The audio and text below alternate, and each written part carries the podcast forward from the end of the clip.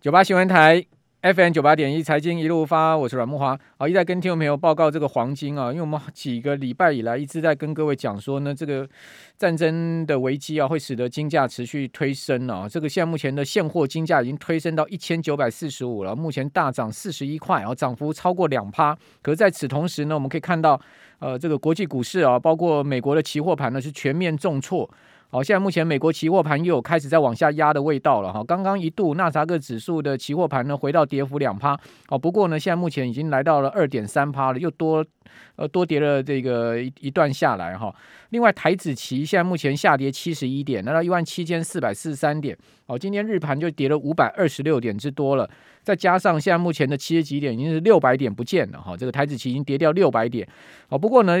已经比三点钟开盘之后急挫到一万七千三百五十三点好很多了。各位一开盘之后就非常恐慌哈，延续了日盘的跌势啊，一度打到一万七千三百五十三点啊，这个真的是非常夸张的一个呃短短短的几十分钟的一个杀盘哦，哦就杀了这个快两呃快一。差不多一百五十六、一百五六十点的一个之多的一个情况，那现在目前稍微回上来，好，像像我收敛跌幅，好，不过人家还是跌了这个百分之零点四，大概七十点左右。好，那今天晚上美国股市也蛮关键，哦，是不是真的能出现了这个抗跌的行情，还是呢继续沉沦、继续跌？因为纳斯达克一百指数啊，到昨天呢，哦，就不算今天现在目前的期货走势啊，到昨天。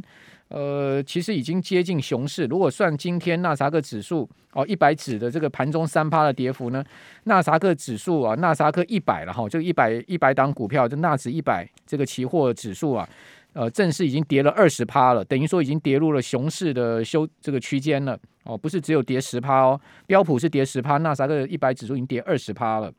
好，那今天整个亚洲股市也是全全面的受到这个战火的波及。那欧洲股市当然现在目前。呃，这个全欧的指数呢，也都是两三趴哦，各各地方都两三趴以上的跌幅。好、哦，现在整个状况可以讲说，呃，金融市场是处在一个风雨飘渺之中了。好、那另外我们看到台积电，好、台积电今天股价是重挫了三趴多。好、台积电今天都守不住哦。好、而且台积电今天的跌幅是明显超过大盘哈、哦，大盘跌幅是百分之二点五五，但台积电大跌三点三六趴，跌了二十一块，好、跌到六百零四块做收，六百块快差点失守。哦，今天收。最低好，今天收全日最低哦，这个跌了呃一根黑 K 棒灌下来了，很伤哦。今天七万三千多张的一个成交总量哦，其中外资今天就很 K 台积电四万五千多张哦，所以外资今天大卖这个五百三四亿哦，是史上第五大卖超记录好，今年以来最大的卖超记录就在今天了。好，外资今天呃，单是台积电一档股票就很 K 了四万五千多张了。哦，真的是 K 到这个台积电今天也是满头包了哈，这个也是撑不住了哈。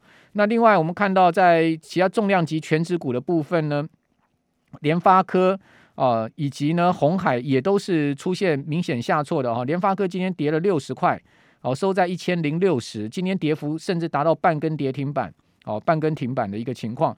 那红海呢？今天跌两块半哦，收在一百零二块半。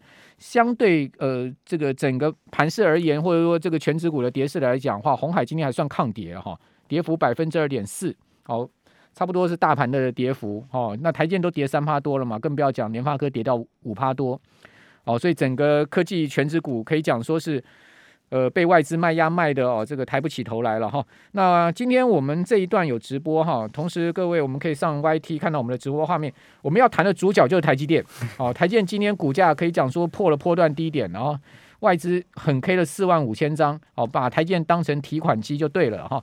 好，那我们节目现场来的是天下杂志副总主笔熊奕熙，奕熙你好，哎，主持人好，大家好，嗯，好。呃，今天我们要来谈一下台积电的高雄设厂，哦、这个据说要要延期是吗？啊，不是环评延期了，这个呃，因为台积电它它、哦、对于这件事情，当然它不不愿意出来做任何的环评延期，但不代表设厂的时间会受到影响。呃，因为我们我们二月初的时候去看的时候，他们是高雄那个公务局，他们是说高雄市政府，他们是说整个整治哈进度超前，超前一个月。所以按照，然后他本来是二月十号要开环评，可是突然后来宣布延期，就是突然就是二月十号、二月七号开工那一天就宣布延期。所以我们就觉得，哎，因为我们毕竟我们是第一个报道这件事情的，我们有负有相当大的责任呢，我们就赶快去追这件事情了。因为这个环评延期就会牵涉到后面，因为它本来是六月就又要开始动工了嘛，对啊。那虽然整治进度超前，可是环评环评这件事情，它又不是说一次就可以过的。所以我们就去追这件事情。不过，呃，我觉得先讲结果了哈，就是说目前感觉整个氛围上面，氛围上来感感觉这件事情还是会，大家还是会尽力促成呐哈。就是包括高雄，还包括环团，他们也并没有很大的反弹，但只是说，因为高雄市政府是说延期的主要原因是因为开工，呃，二月七号那一天开工日的第一天，就全台各地环团 就是大串联，全部来报名要参加这个环评会议。所以搞得不只是高雄，连台北北部的环团也都要下去参加。那高雄市政府的意思说，呃，突然找不到那那么多会议室，然后呃环环委的那个时间也要巧，所以现在是延到三月初了。那三月初，因为本来他们是只给三个月的时间来走环评嘛。那以之前他们在中科的经验，那时候中科环团要求他们要要户数要防空屋，那时候开了四次。所以这一次我们再看，如果保守来看的话，三个月实在是有点赶。我们自己在看，对，三个月要要过环评的话，对。好，呃，原原来是二月十号要召开第一次的环评审查会，对对。结果呢，是因为全台环保团体总动员，把会场要塞爆，对。所以呢，高雄市政府的借口呢是说没有那么大的会议室，对。那我们也有去问台北啊，这也是蛮。蛮有趣的一个借口，对不对？哈，呃，没有这么大的会议室，我不相信这个一个所谓的陈其迈主政下的大高雄找不到可以容纳这么多人的会议室，还是说感觉说呢会有变数，所以说暂时先演一演，暂时。我们本来以为这样想，这个但是我们问了一些环团之后，发现大家其实。基本上还是想要促成这件事的，蛮乐观的，但是也不可能说轻易就就就放过了哈，所以他们有提了蛮多条，所以我们一在我们现在就在观察看三月这个这个环环评开的状况怎样，因为他们提了蛮多的诉求，而且是很多很特别的，例如？呃，我比如说以电来说，因为大家最关心它高台积电到高雄以后的用电嘛哈，像他们到那边的用电环团，他们就有建议，就在那个报告就有给我们看，就是说他们要建议台积电去帮。而不只是在地的那个绿电的比例哈，要拉到从百分之二十五，在二零二二四年拉到百分之四十的比例。他也要求就是说，台积电可以去帮高雄市民去屋顶去装太阳能板，这个大概是有史以来第一次听到这样子的需求了，这样子请求了哈。那这个其实呃，多少市民装？他是要说要到二零四零年的时候要达到台高高雄十万户的市民的家户的屋顶，然后这个钱都要台积电出，对，要台积电出，对。但我我我们自己在看，对台积电来说，他这几年本来就在投入 ESG 啦，这一块我觉得对他难度不高，反而是他真原本就要求他可能要要要要拿达到百分之四十的绿电这一块取得。呃，蛮挑战的，因为现在毕竟台湾大大家都在抢绿电，他要怎么样去？他当然承诺应该是 OK，但是接下来要怎么样履行承诺？呃，我们觉得这是一个呃，也当然他自己要想办法了。对，那所以，但是我觉得这个呃要求应该呃跟当当时到南科设厂差不多，我觉得应该不算很很高的要求。那第二个就是呃高雄人他们比较头痛，就是怕担心的就是水了哈。水那因为大家也知道半导体厂的用水很大嘛哈，它现现在以现在来说的话，他们现在规划是当 呃每天哈大概三点三万吨的用水是从那个他们附近的一个什么平平顶的一个净水厂来。但是他们要求，因为他们现在附近南子啊，还有那个一个什么一个，反正有两个再生呃工业再生回呃回收水的厂正在盖，大概二零二六二七会完工。他们要求至少要承诺在那个时候就要全部使用制程上百分之百使用再生水。嗯，对，那这个我们觉得呃其实呃也也不在主导权，可能也不在完全在台积电，因为这个再生水厂主要是市府这边在在在在运作，对。所以我觉得这两个如果 OK 的话，应该就就就就就应该没没有什么听到有还有其他太太太大的那个 问题了。对，好，呃，南子钢桥的再生水厂是二零二六年、二零二七年完工嘛？对对对，合计日产十万吨水。对，那以他们现在大概估，就是这个产区一一每天哈，每天就是三点三万吨，所以是够是够用。嗯嗯，就台积电现在目前的设厂。一天季的产量的换算用水量大概是三点三，对，三点三万吨。但但呃，我记得你们当时的报道说，台建后面还有不同的级别的这个扩厂嘛，对不对？对对。那到时候如果不同级别扩厂，会不会受到这个水量的限制呢？呃，因为那个就是可能是之后的环评，因为他们现在这个这一个回收厂已经有十万吨的产能了，以以目前应付这个第一期的工程，我们目前看是是是是够的。所以它这它现在目前的环评是针对第一期，对，这三十公顷。OK，那以后就是说台建如果还要再扩厂，还要再经过环评的程序。呃，对，要如果它超过这个三十公顷的话，因为它现在这个三十公顷就是所谓的南，他们呃高雄市政府叫做楠梓产业。工业工业区嘛，所以现在是针对这个工业区里面在做环评。嗯，好，那呃，台积电现在目前整个在这块地上的设厂进度预估是如何？他们现在预估是如何？他们本来预估是呃六月开始动工，六月动工，六月动工，那大概就是二零二三最快二零二四，哎，应该是最慢，但二零二四年就可以开始量产。量产，对，就大概本来如果顺利的话是二零。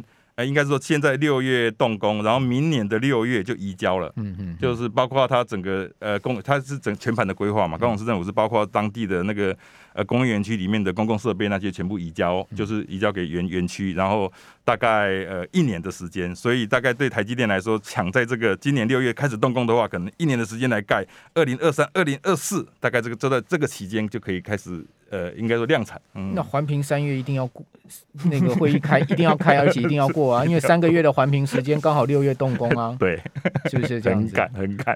啊，好，所以这个时间上很紧迫了哈。是。好，那当然，这个是不是能如期动工，我们再持续观察。我们这边先休息一下，等一下我们还有另外一个议题要谈。九八新闻台。FM 九八点一财经一路发，我是阮慕驊。哦，目前纳萨克的期货盘呢，这个跌势在更进一步加大到二点五趴，好，跌了三百三十九点，来到一万三千一百六十九点。哦，今天下午一点半钟左右的时候，来到过今天呢，到目前为止的盘中低点的一万三千零二十五点。也就是说，现在目前呢，叫呃一点半钟当时的低点呢，还仍然是拉上来，差不多有。一趴左右哈，不过现在目前已经跌了二点五，就是有跌跌错到二点五趴了。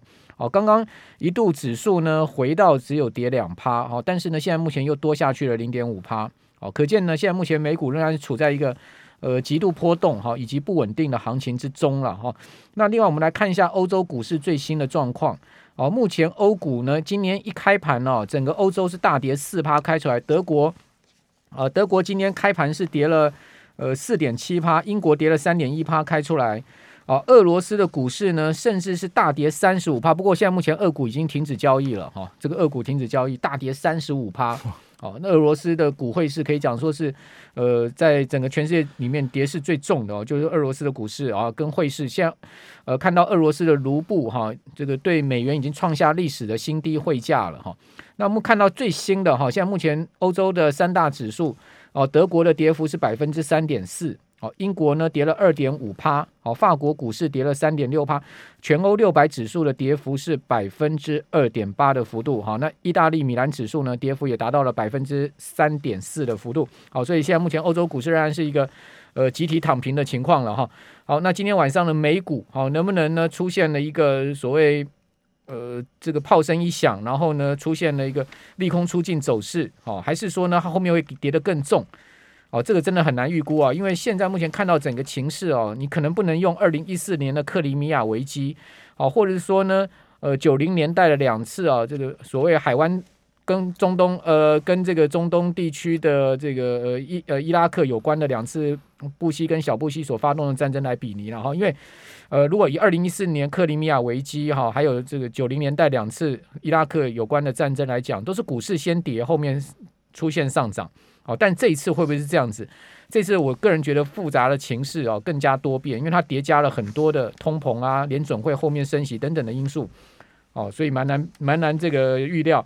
好，还有就是北欧会呃北约会不会出兵协助乌克兰，以及乌克兰呃他们的抵抗程度，战事要打多久啊？那普京看起来，他最新的说法是说呢，要让乌克兰去军事化。什么叫去军事化？也就是说呢，不让乌克兰拥有部队。哦，同时呢，呃，他说他不会占领乌克兰。也就是说呢，如果乌克兰一旦去军事化，也许他扶植一个傀儡政府之类的，哦，就是说，呃，撤撤兵出去，会是这样的一个情况吗？我们就继续观察。好，我们马上再回来访问《天下》副总杂志副总主笔熊毅希，要谈一下。呃，天下这一期所做的史上最大规模的加薪时刻，今年军工教人员加薪四趴嘛，对不对？嗯、对。好，那呃，是不是会进入到这个全全部的企业加薪？不过我觉得内需产业大概不容易了。好，这个服务业啊，看起来不减薪，或者说 工作能保都不容易了，对不对？可是现在就是问题，就我们发现一个现象啊，就有一个人才食物链的现象啊，就是现在因为疫情之后，居家 work from home 就居家工作已经变成常态，国际戏股很多科技公司，它事实上也都在抢台湾的人。对啊，台就是台湾的本来在外商的人才，现在很多戏骨国际的大公司都在抢，那外商的就去抢，呃，科技业的人才。那科技业的没人才就只好往下去抢制造业的，那制造业没有人才去讲服务，所以服务业算是最后一只老鼠了。真的是就像木华哥讲的，真的是它等于是食物链最底层呐哈。但总而言之，就是说这个呃，我们会大胆去讲说，这个真的是可能接下来十年会是台湾薪资往上走的一个很关键，也是因为这样，就是台湾已经少子化了，那加上全球的人才的这个 呃呃，等于是说这是一个公平交易的市场嘛。那你台湾的公司，你如果付不起。足够的薪水，那你就是人才，就是没有竞争力，没办法跟别人抢。所以我们自己预预估这个会是一个起点啊。那事实上，我们哎，譬如说我们有有采访一个叫做就人资顾问公司，就纬来韬业，就国一个国际的人资顾问公司，他们自己做的调查，他们做针对台湾六百家企业在做这个人资的呃展望哈。二零二零年的时候。大概有两成的企业说它是不调薪的，然后到了去年的时候，只剩百分之六说它是不年不调薪的。今年哈，到今年二月最新的结果出来是。没有人说不，已经没有人敢说自己不调薪了，零零趴，每个企业都要调薪，那平均调薪是三到四趴。这个是他们有调查的企业嘛，对不对？对，就是六百家。不不不不不是说所有的企业。对，不是说所有企业。你其实你你自己呃，就是我们看那个主计总处，他在看，因为他们有一个叫做台湾新呃产业新情的一个网站，我们可以看到，就是说呃，基本上各。在应该是说二一到二，就是二二二一零到二一这这这两年期间，薪水大部分都有在涨，尤其最多当然是海运，海运啊，海运它它在呃二零 二一年涨了涨了四十七趴，这很可怕，因为当然它这个是全年的平均的月薪呐哈。那第二名的就是资讯服务业，它也涨了十一点八五趴。那第三名是电子零组件制造业，它也涨了十一点五三帕，所以等于说，呃，各个行业事实上我们都已经看到，呃，薪水在松动，在往上走了，所以我们觉得这个趋势已经开始了。嗯。嗯，好，那海运业是因为这个 这两年实在太好了，甚至发四十个月的年终奖金，对不对？对，它算是特例啦。那金融保险业当然就是一项，它是相对比较高薪的。对，所以但它涨幅比较比较低，因为它。它基本上它已经那么高，已经很高了，对，所以它再调可能空间有限。对，所以它大概就四点多趴。那另外呢，我们看到其实调比较明显的还有这个你刚刚所讲的资讯服务业十一趴嘛，支服业，哦，这个就是科技业嘛。对对，尤其是软体的，嗯，这软体人才抢得好凶。住宿餐饮业。Zero 是这样吗？对，哦，自助餐饮业调零趴？生态这是个食物链里面的底层。媒体业呢？贵贵贵贵杂志。呃，我们公司去年也有调调一到三趴啦。哈，就是说我们还是有正常的的在调，但其他家我因为现在真的是数位数位浪潮起来，有媒体也很辛苦了。哎，请各位听众多多支持我们天下杂志。那我请问你啊，调一趴你有感吗？当然是没什么感啊，对啊，但是呃，至少有在动啦。不过真的是，哎、欸，就像木华哥是无感的啦。其实调薪这种事情，它真的是，呃，你说那个，你说即便是三趴到四趴，有没有？还还是没没？那请问奕希，你对物价上升有感吗？当然有，有有很有感。所以这个问题就出来了嘛，就是说史上最大规模的加薪时刻，碰到了史上最大规模的这个物价上涨的时刻，通膨的时刻，对，被吃掉了，嗯。最新一个月主计总处公布出来的 CPI 是二点八五嘛，如果没有记错的话，接近三趴嘛。嗯、好，那你你说你薪水调一趴，你、嗯、你薪资还是倒倒退路啊？如果就就就实质薪资成长来讲的话，所以我们只能寄望它是个起点啊。啊其实去年全年呢，哈，呃，实质薪资是负成长的。嗯嗯。如果各位有看到新闻的话，去年前年实质薪资是负成长。嗯。所以基本上这个物价上涨，我觉得是一个很大。对于薪资上升的一个一个触动力啦，应该也可以讲是触动力。促动力啊，也是一个触动力，是。对啊，因为你你物价上涨，你老板不调薪的话，很多员工他可能也受不了啊。是是是是，其实这个这个台湾薪资结构一直都是一个很很，因为其实这个可以回溯到二零零八年，那个时候不是员工分红费用呃费用化嘛？就是那时候不能员工分要要费用化嘛，所以那个时候照理说，台湾整个产业的薪资结构那个那个时间点应该要调整，因为台湾一直也都是走分红。固定薪很少，然后年薪就是加分红的年薪比较多，尤其是高阶主管。可是，在那个大不知道大家有没有记得，就二零零八年那个时候，员工分红会员化，隔年就遇到金融海啸，嗯，那时候放无薪假，所以很多企业就不敢动，那政府也不敢不敢强力要求企业动。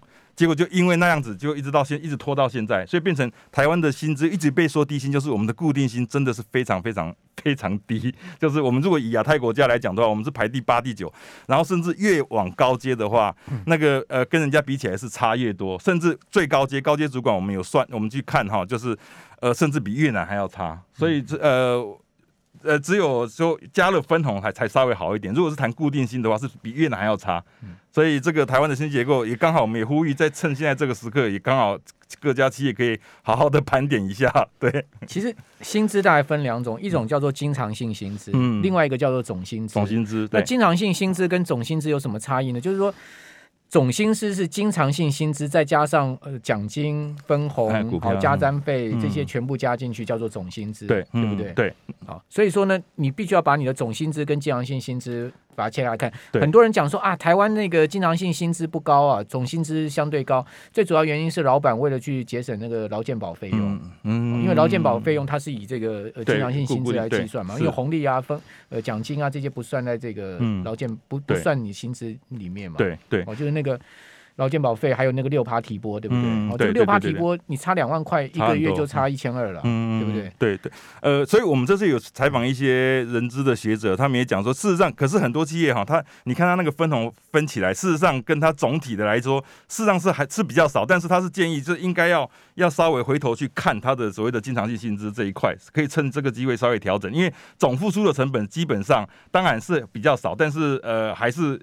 如果应该留住员工来讲的话，你的经常性是应该要有一些往上调。嗯，不过我根据劳动部的数据哈，两千年的时候，西元两千年的时候，全体台湾全体总呃这个实职薪资是四万九千块。嗯，到二零二零年二十年后也只有五万三哦。这这这对对，哦、就是说二二十年只成长四千块哦，就每个月只增加四千块的薪水，增幅就八趴多。嗯嗯嗯。